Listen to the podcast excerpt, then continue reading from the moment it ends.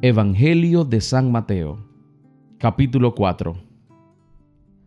Luego el Espíritu llevó a Jesús al desierto para que el diablo lo pusiera a prueba. Estuvo cuarenta días y cuarenta noches sin comer y después sintió hambre. El diablo se acercó entonces a Jesús para ponerlo a prueba y le dijo, Si de veras eres hijo de Dios, ordena que estas piedras se conviertan en panes. Pero Jesús le contestó, La escritura dice, no solo de pan vivirá el hombre, sino también de toda palabra que salga de los labios de Dios. Luego el diablo lo llevó a la santa ciudad de Jerusalén, lo subió a la parte más alta del templo y le dijo, Si de veras eres hijo de Dios, tírate abajo, porque la escritura dice, Dios mandará que sus ángeles te cuiden, te levantarán con sus manos para que no tropieces con piedra alguna. Jesús le contestó, también dice la escritura, no pongas a prueba al Señor tu Dios.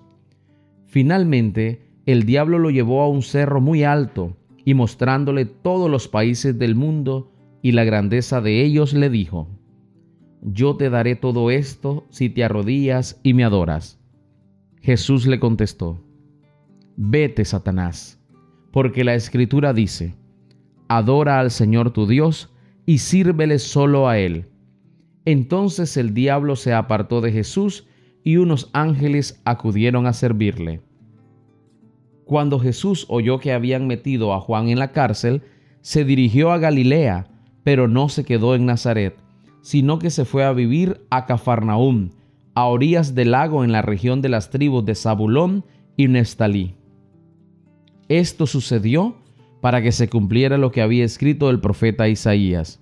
Tierra de Zabulón y de Neftalí, al otro lado del Jordán, a la orilla del mar. Galilea, donde viven los paganos. El pueblo que anda en la oscuridad vio una gran luz, una luz ha brillado para los que vivían en sombras de muerte. Desde entonces Jesús comenzó a proclamar, vuélvanse a Dios, porque el reino de los cielos está cerca. Jesús iba caminando por orilla del lago de Galilea cuando vio a dos hermanos. Uno era Simón, también llamado Pedro, y el otro Andrés. Eran pescadores y estaban echando red al agua. Jesús les dijo, Síganme, y yo les haré pescadores de hombre. Al momento dejaron sus redes y se fueron con él.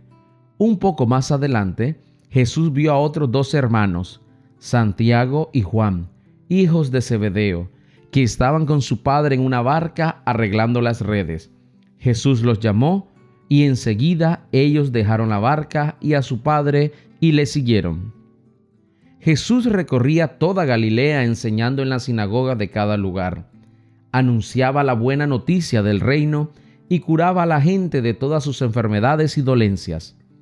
Se hablaba de Jesús en toda la región de Siria, y le traían a cuantos sufrían de diferentes males, enfermedades y dolores, y a los endemoniados, a los epilépticos y a los paralíticos, y Jesús los sanaba. Mucha gente de Galilea, de los pueblos de Decápolis, de Jerusalén, de Judea y de la región al oriente del Jordán, seguía a Jesús.